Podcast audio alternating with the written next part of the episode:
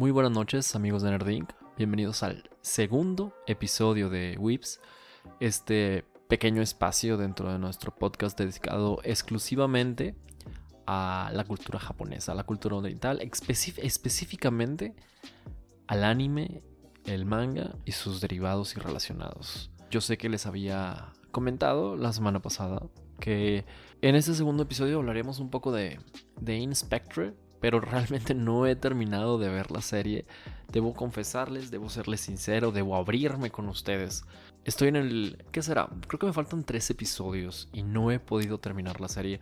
Decidia, decidia más que ganas. Entre los videojuegos, el trabajo, eh, la procrastinación, la procrastinación propia de esta cuarentena. Fíjense que uno no debería tener excusa para no hacer las cosas esta temporada tan extraña que estamos viviendo como humanidad al estar tantas horas encerrado teniendo la posibilidad de explorar otros aspectos artísticos o no sé, otros gustos o no sé, sin fin de actividades que podríamos estar realizando y aún así la mayoría nos detenemos, o sea, nos, nos frenamos, seguimos en el mismo ciclo, seguimos pasando ¿Qué digo? No tiene nada de malo. Si las quieres pasar, adelante, ¿verdad?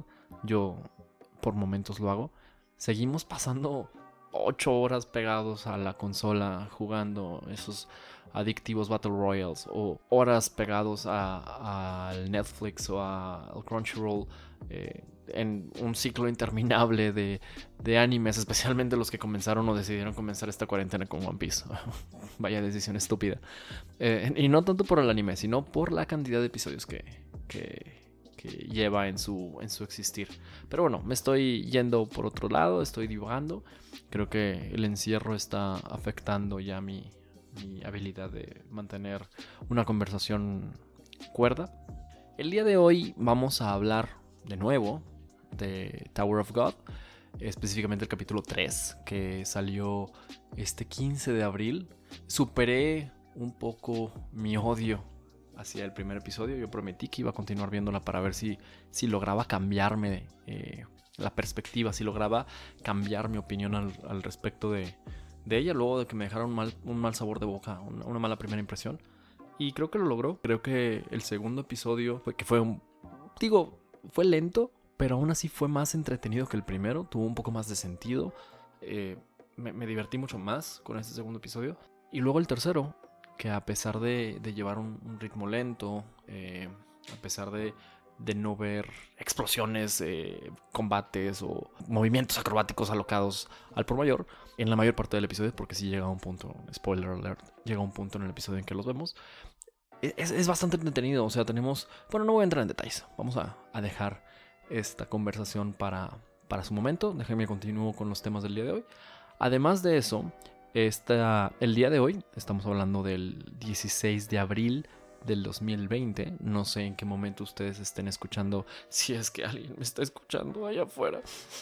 Este podcast, este, el día de hoy, 16 de abril, vio la luz el primer trailer de la serie del anime The God of High School, la nueva serie original de Crunchyroll, que, bueno, pues sigue los pasos atinados de Crunchyroll en ese sendero de creaciones originales, como ha sido eh, Spectre, In Spectre y como lo está haciendo Tower of God. Ahora viene The God of High School, es un poco más, eh, o por lo menos en el primer avance que, pudimos ver, un poco más movida, un poco más eh, de acción comparado a lo que, a lo que vimos en, en In Spectre, que, es, que, que a pesar de de tratar todos estos temas de fantasmas y de demonios y de todo, yo creo que la acción es, es, prácticamente nula, es mucho más eh, misterio, mm, como análisis psicológico, es más la relación que tienen los, los, personajes principales. Y Tower of God, que por el momento ha ido una mezcla de, pues sí, te pongo un poco de acción, pero también quiero que veas la trama, quiero que, experimentes eh, el misterio de la torre, etcétera, etcétera. Bueno, llega de, God of High School, que con su primer avance ¡pum! Ahí te van, putazos por donde quiera, no sabes por dónde te va a llegar. Este, si estabas ávido de ver sangre, o de ver, no, no sangre, sino de ver eh, golpes en nuestras producciones originales, esto es para ti. Entonces también, también vamos a hablar un poco de, de God of High School, de qué va, cuándo se estrena, etcétera, etcétera. Y bueno, vamos a hacer algunas menciones honoríficas para... Es material que no, no da para extendernos mucho. Sin embargo, eh, yo creo que, que es información que puede interesarles, como algunos diseños que salieron en internet sobre la segunda temporada de Fire Force, esta que estaba transmitiéndose en Estados Unidos en Tsunami, también acerca de la muerte de, del actor de voz Keiji Fujiwara, ya hablaremos en su momento a quienes interpretó durante su carrera, este, y también de un, gadget acá en la parte de Gear que me llamó mucho la atención esta, esta semana cuando lo había anunciado, el, el anuncio de lanzamiento de unos Tamagotchis inspirados en, el anime Evangelion, con los tres eh, Eva principales, ¿no? El de Shinji, el de Rey y el de... Se me fue el nombre de la pelirroja. Pero bueno, ahorita lo leemos, ¿no? Les platicaremos un poquito más de eso. Entonces, eh, si están de acuerdo conmigo, los invito a comenzar con esta odisea oriental de la animación.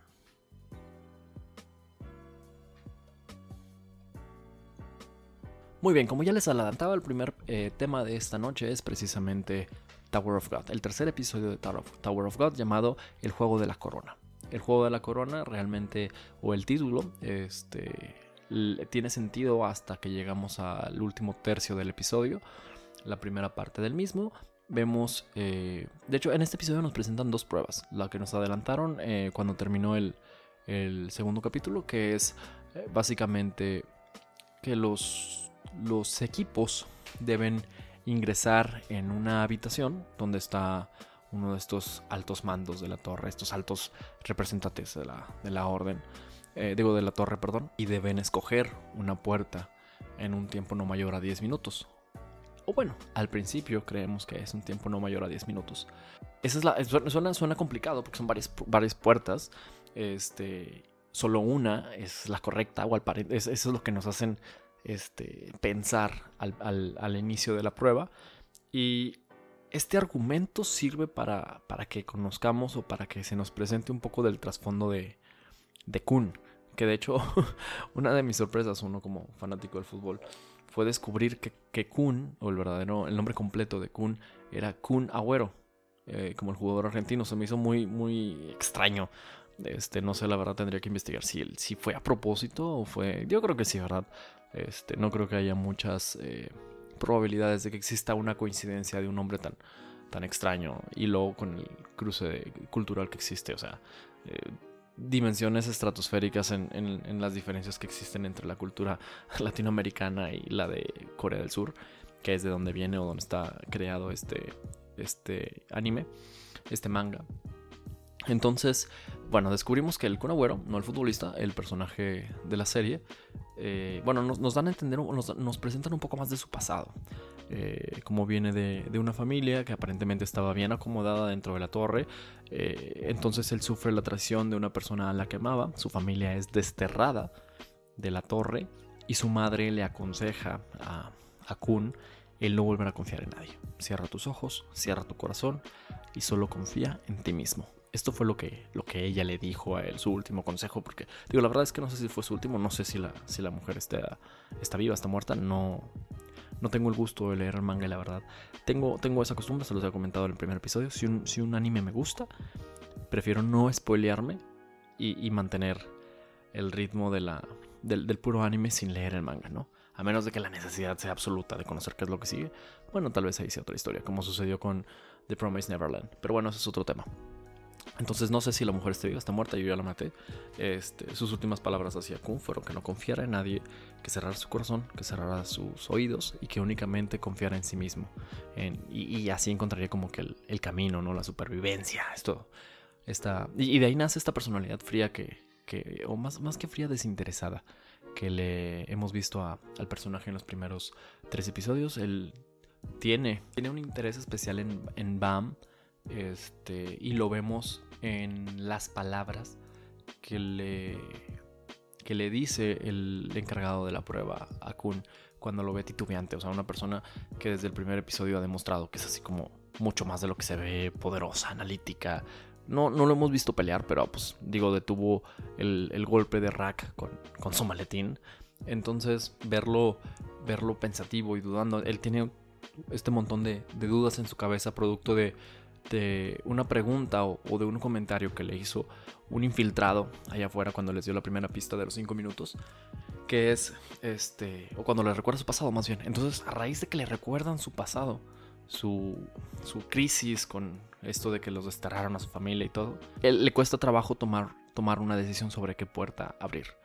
Eh, lo divertido de esta, de esta porción del episodio, de esta prueba, es ver a Rack desesperado, a Bam corriendo detrás de él, Rack, como sabemos, el cocodrilo vuelto loco, quiere entrar en acción, quiere cazar, quiere pelear, quiere matar gente, quiere desollar, quiere lo que ustedes gusten y manden. Y está desesperado. Y, mientras tanto, Bam corriendo detrás de él para pedirle que se relaje y Kun perdido en su mundo, debatiéndose entre su pasado, entre sus recuerdos, cuestionándose el por qué en este momento se está acordando de todo esto. Y el, el encargado de la prueba se da cuenta.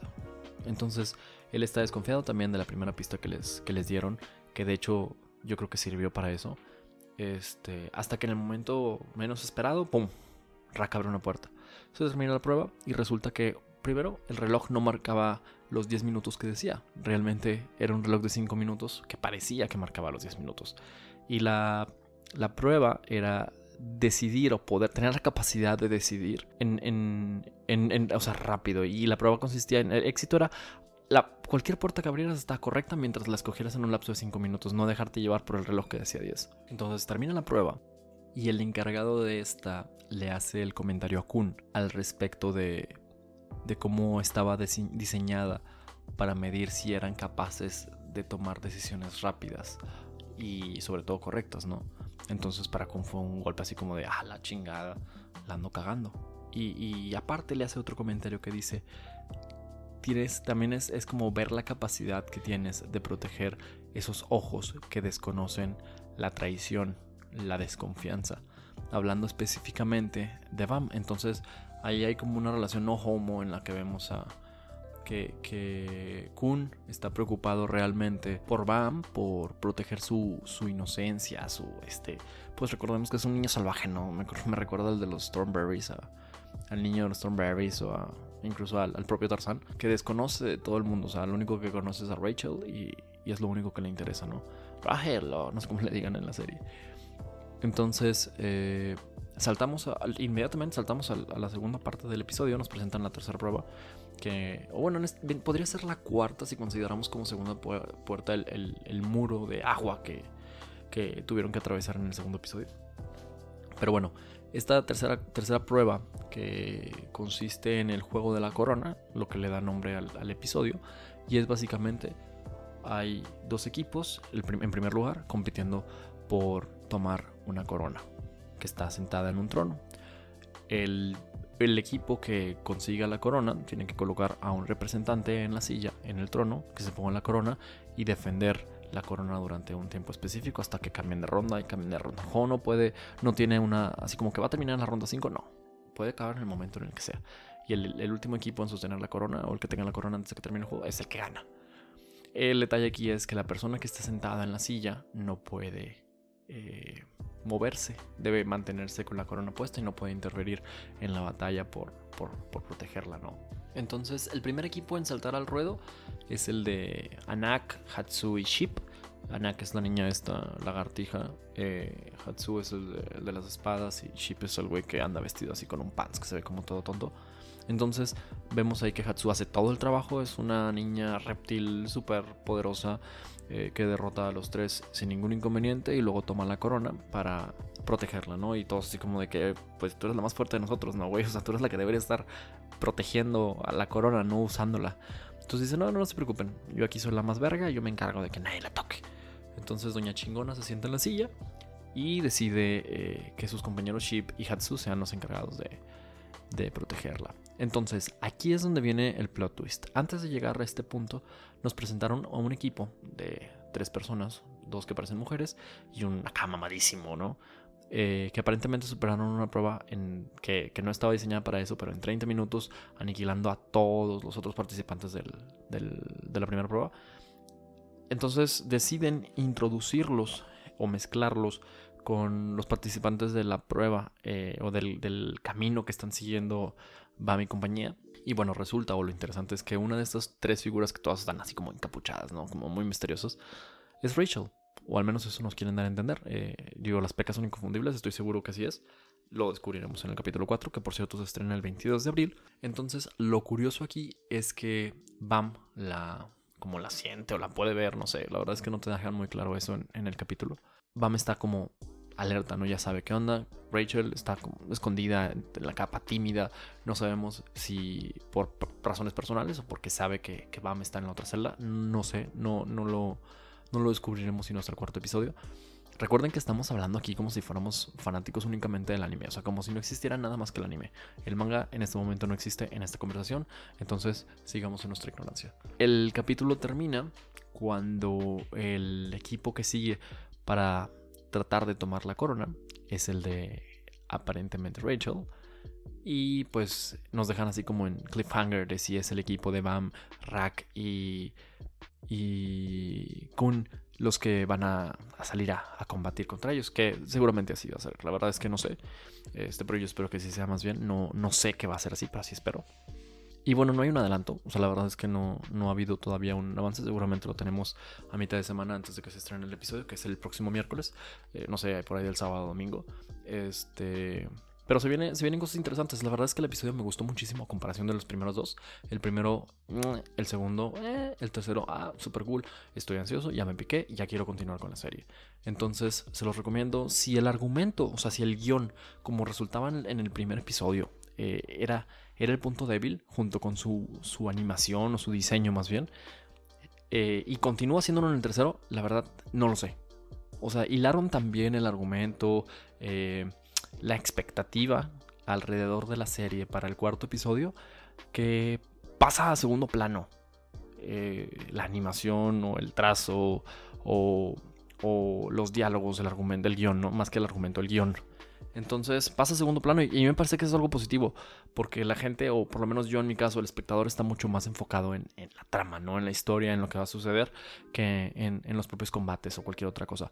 De hecho, en sí, he visto unos, unos artes del manga y los trazos no son buenos. honestamente, yo sé que la gente está, es, más fanática, o si quiero creer yo, que la gente es muchísimo más fanática de, de, de este manga por su historia que por su arte, porque es, me parece como descuidado, como poco simétrico, eh, como con muchos puntos para mejorar.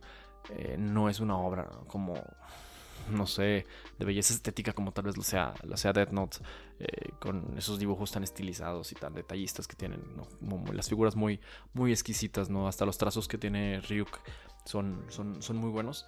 Entonces yo creo que la gente está muchísimo más picada por la historia y creo que comienzo a, entender por qué con este tercer episodio, ¿no? Entonces, bueno, esperemos al cuarto, el próximo miércoles. Trataremos de abordarlo de una manera más breve para que no sea un podcast exclusivamente de, Tower of God. Este, y, mezclarlo, ¿no? Y entre otras obras que estaremos viendo. Pero bueno, ¿qué les parece si pasamos al, al segundo tema de esta noche? O a la segunda colección de temas de esta noche. Empezando con The God of High School. Bien, como ya les adelantaba, adelantaba, adelantaba, perdón por ahí por la pronunciación. Como ya les adelantaba al principio de, o en la introducción del podcast, Crunchyroll está preparando el estreno de The God of High School.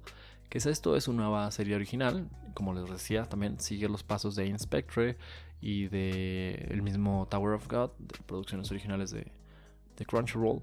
Eh, y nos presenta una, o por lo menos así lo vimos en el tráiler, ahorita les voy a hablar un poquito más de la sinopsis, una escuela secundaria donde estamos hablando de, combates y todos los peleadores, o según también el tráiler, pueden utilizar el estilo de combate que desean, boxeo, taekwondo, jiu-jitsu, lo que ustedes gusten y manden, y cualquier tipo de arma.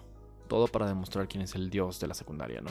Entonces eh, es un primer avance lleno de, lleno de adrenalina, de golpes, eh, las animaciones de los textos también son así como muy fuertes, la música. Entonces te, te invita a pensar que esta, nuevo, esta nueva serie original de, de Crunchyroll va a ser mucho más activa, mucho más movida, mucho más de acción comparada con sus últimas dos producciones, que son Tower of God y, y Inspectre, que como ya les comentaba, son un poquito más enfocadas, por ejemplo, en Spectre, en un thriller, eh, más en lo psicológico, más en el diálogo, más en, el misterio. Y por otro lado, Tower of God, que es más en la aventura, en descubrir qué hay arriba, todo ese tipo de cosas, ¿no? Que digo, Tower of God se apoya un poquito más en, la acción, en los combates con espadas y todo esto, pero no es el fuerte, no es el condimento fuerte de la historia. Por lo menos no lo ha sido hasta ahorita. Y de God of High School parece que su elemento número uno va a ser precisamente los putazos. Entonces, eh, el primer tráiler me, llama mucho la atención, me, gusta. en animación me recuerda un poco a, Fire Force, que de hecho hablaremos más adelante de esto, así como muy rápido. Este, pero entonces, ¿qué les parece si les leo un poco de la, de la sinopsis de, de lo que va a tratar esta serie, no? Por el propio Crunchyroll, el tráiler es descrito de la siguiente manera. En este tráiler, los fanáticos tendrán o tienen una presentación cargada de acción a Jin Mori, el desinteresado y lanzado protagonista de la serie que ama pelear utilizando el taekwondo.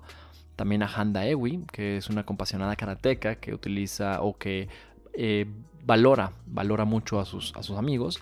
Y a Yumira, un espadachín de la, de la luz de la luna, de Moonlight Sword, eh, que está determinado a llevar la tradición de la familia. Esa es la descripción de Crunchyroll sobre el tráiler o el primer tráiler de The God of High School. Junto con el tráiler también lanzaron así como una breve descripción de, la trama de la serie.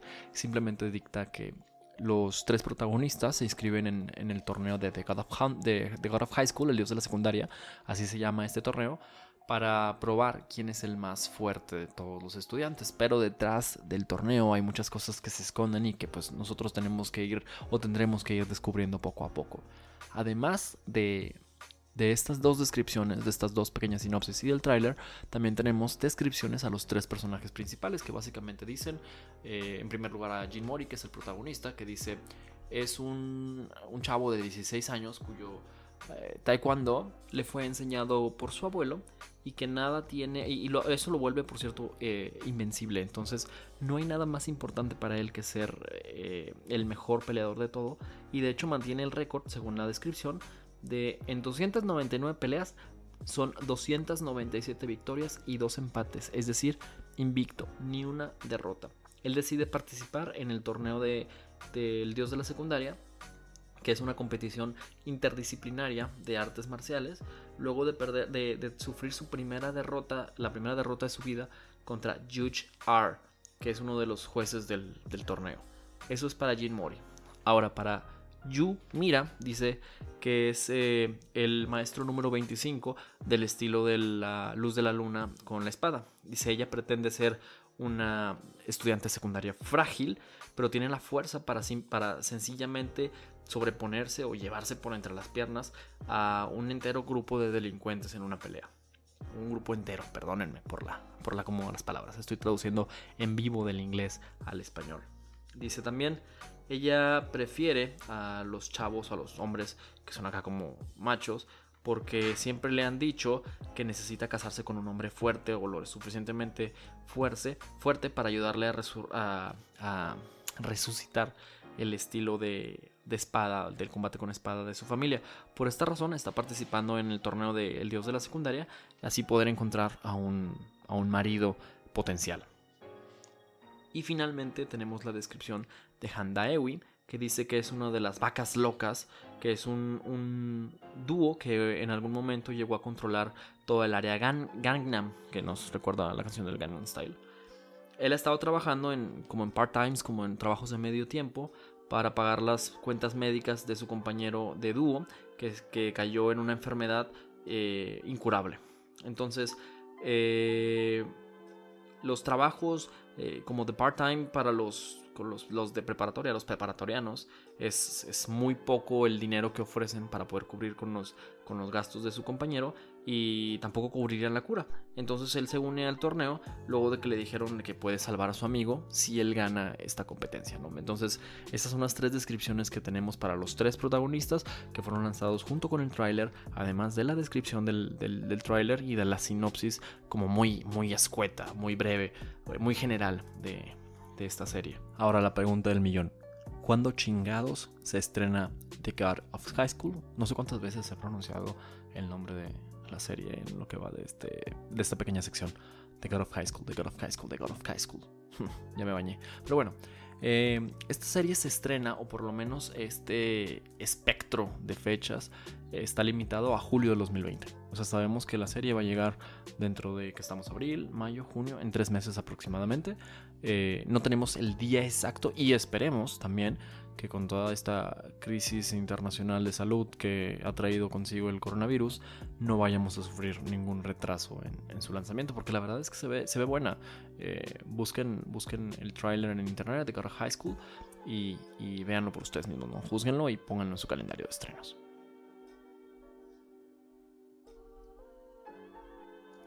Ok, la segunda parte, la segunda parte de esta segunda parte es la noticia. Emergió en internet, llegó a internet las, los primeros artes conceptuales, no artes conceptuales, artes visuales eh, de la serie, el anime Fire Force, que es transmitido en Estados Unidos por Grammy.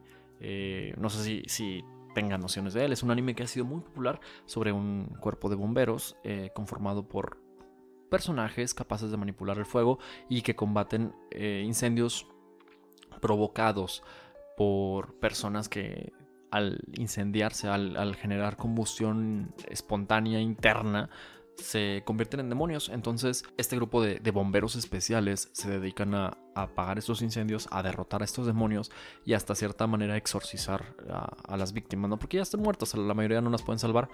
Son parte como de una religión también, por eso la parte de, exorcizarlas, que alaban al sol, al Señor del Sol y todo este rollo. Entonces, eh, la primera temporada fue un, hitazo en, en cuanto a animación, está súper súper... Carga una, una fanbase muy importante la serie, que la sigue de cerca, que, que ha, ha, mandado muchos mensajes positivos en las redes sociales, que de hecho han, es lo que sucedió, por ejemplo, con Demon Slayer, que al principio los, los creadores no estaban, a pesar de, del éxito que tuvo, no estaban así como muy seguros del apoyo que tenían de los fanáticos, y luego se hizo estas campañas en redes sociales que apoyaron y todo el rollo, y, y, y como explotan eh, las redes sociales llevan a los, a los creadores a decir, ah, sabes que esta serie tiene suficiente apoyo, vamos a continuar. Bueno, algo así pasó con, con Fire Force también. Entonces, la, al contrario, con Demon Slayer, Fire Force ya tiene una segunda temporada confirmada que, que va a llegar este mismo año. Y bueno, el primer arte que sale de la segunda temporada simplemente es los personajes principales, o algunos de los personajes principales, Shinra, que es el, el protagonista, Arthur, que es el, el, rival, y lo que a primera vista parece ser Iris, la verdad es que también la podríamos confundir con. Bueno, está. Sí, yo creo que, es Iris por el, por el look. Ahí podrán buscar también la, foto en Twitter. Busquen nada más como el nuevo arte visual para la segunda temporada de Fire Force en Twitter. Y van a encontrar la imagen. Si no, vayan a, a Nerdink y ahí la pueden encontrar en nuestras redes sociales. Este, vayan específicamente a Nerdink. No estén perdiendo el tiempo con otras redes sociales. Vayan a Nerdink.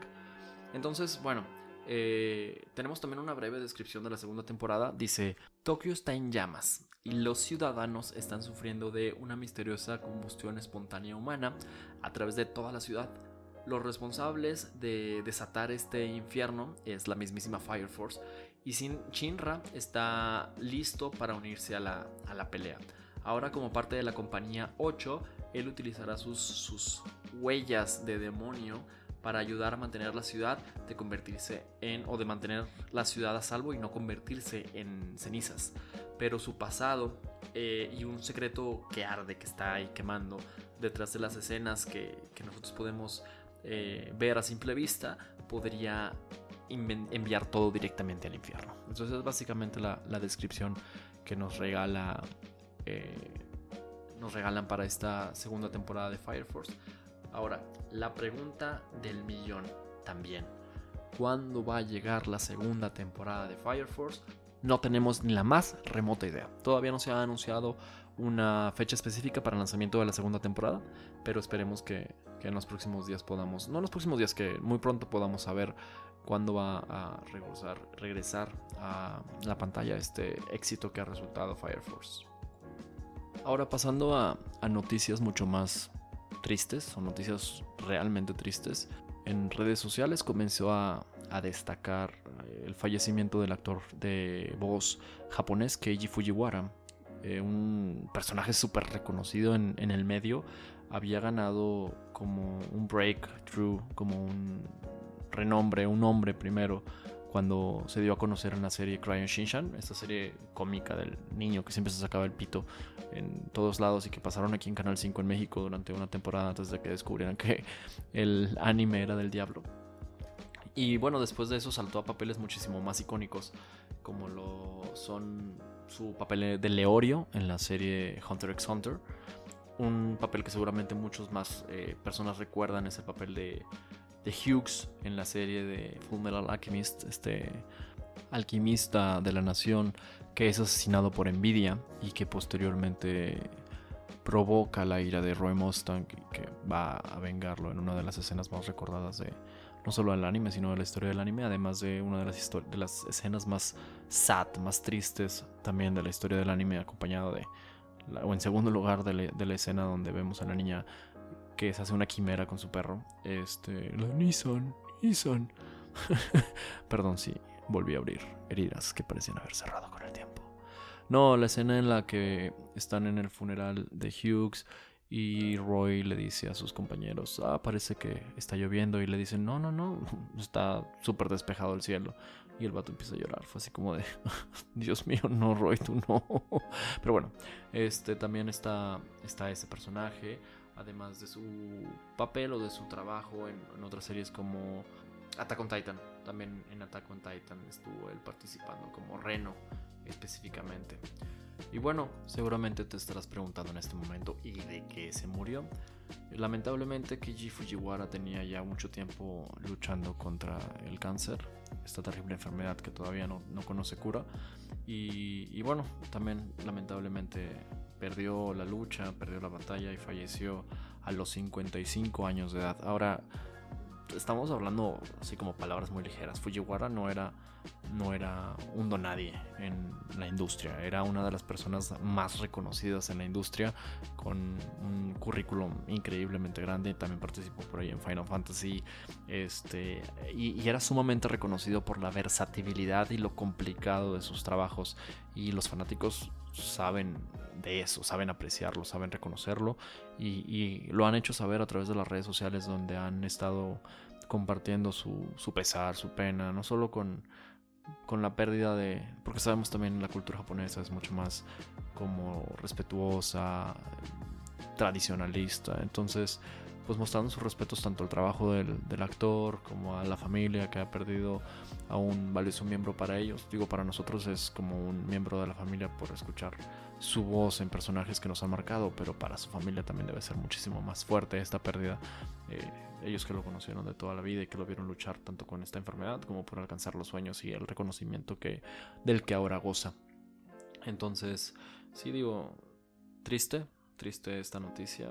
Eh, siempre es deprimente cuando una persona o un talento que nos gusta pierde la vida, se nos va. Entonces, eh, digo, lo importante aquí es recordar que siempre tendremos manera valga la redundancia, de recordarlo.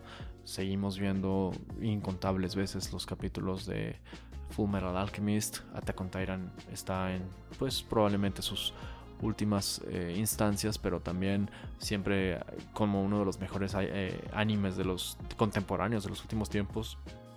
Hunter x Hunter ni se diga. Creo que hay bastante material para que nosotros podamos mantener viva la memoria de, de Fujiwara, ¿no? Que en paz descanse.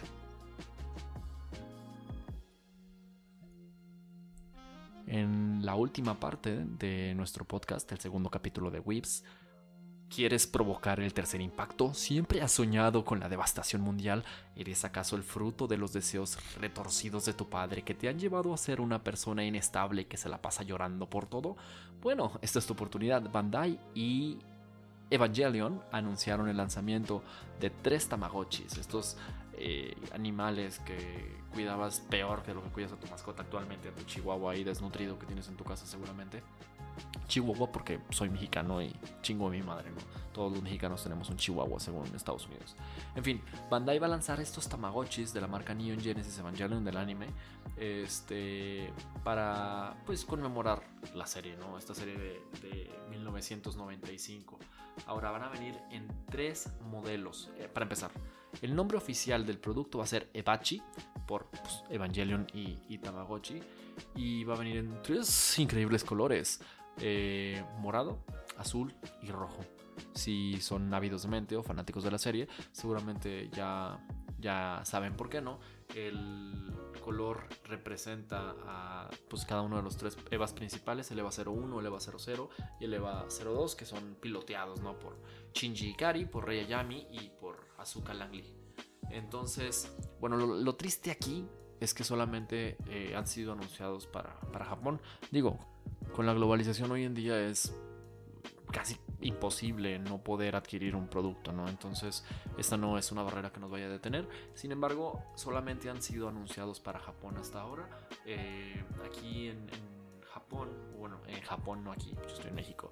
En Japón van a ser lanzados por ahí del 13 de junio de este, de este 2020, si es que el coronavirus no detiene su lanzamiento. Otra cosa que sí tenemos confirmado es su precio.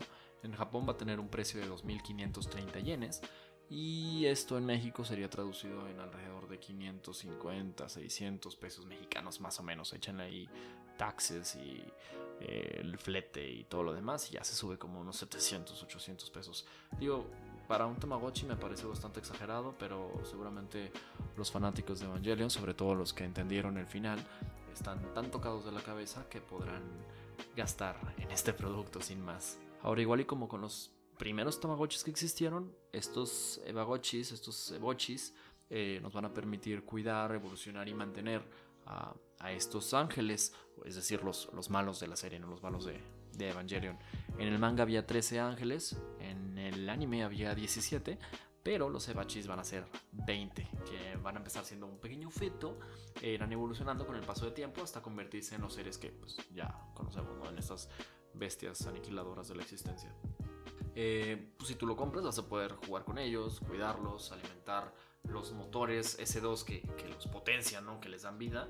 Eh, y bueno, en la ficha de los productos explica que también habrá que controlar el LSL, que es el fluido que usa para el enlace mental entre el piloto y la máquina. Entonces esto se pone como un poquito más complejo, no nada más es eh, jugar con él, bañarlo y que se cague y le limpias la caca. No, también tienes que cuidar el LSL, ¿no? Eh, finalmente, parece que también habrá una serie de minijuegos de habilidad dentro de los Ebachis. Y uno de ellos, por ejemplo, va a ser invitar al jugador a esquivar la lanza de Longinus, que es la única arma capaz de atravesar el campo ante que protege a los ángeles y a los Evas. Ahora, el, el color, la presentación, el morado, el blanco, el rojo, es meramente estética. Independientemente de la versión que tú compres, tú vas a poder tener acceso a los 20 ángeles. Así que no hay excusas, tú nada más escoges el EVA que más te guste, que es el diseño, adquieres tu Bachi y podrás tener acceso a todos los destructores de la humanidad que quieras. Como la béisbol. Y bueno, esto ha sido todo en este segundo capítulo de Whips. Espero que les haya gustado. tocamos muchísimo más temas. En el primero solamente pudimos hablar un poco de My Hero Academia y de Tower of God. En este segundo episodio regresa Tower of God, pero también nos surtimos de un poco más de material. Esperamos que para la tercera edición siga fluyendo el contenido como ha surgido en, esta segunda, segunda entrega, segundo capítulo. Yo los invito a que nos sigan en nuestras redes sociales, en Nerdink. Estamos en Facebook, Nerdink. Estamos en Instagram como nerd.inc. Eh, nuestra página de internet, nerdinc.com.mx, con las noticias más relevantes del mundo del entretenimiento, no solamente del anime y del manga, también del cine, la televisión, videojuegos, música, cultura pop en general, ciencia a veces, cuando nos ponemos muy mamones y cuando no hay nadie, nada que reportar en, en la internet. Entonces, bueno, yo me despido de ustedes, mi nombre es Charlie, no les paso mis redes sociales porque luego me estoquean. Nos vemos en la siguiente entrega.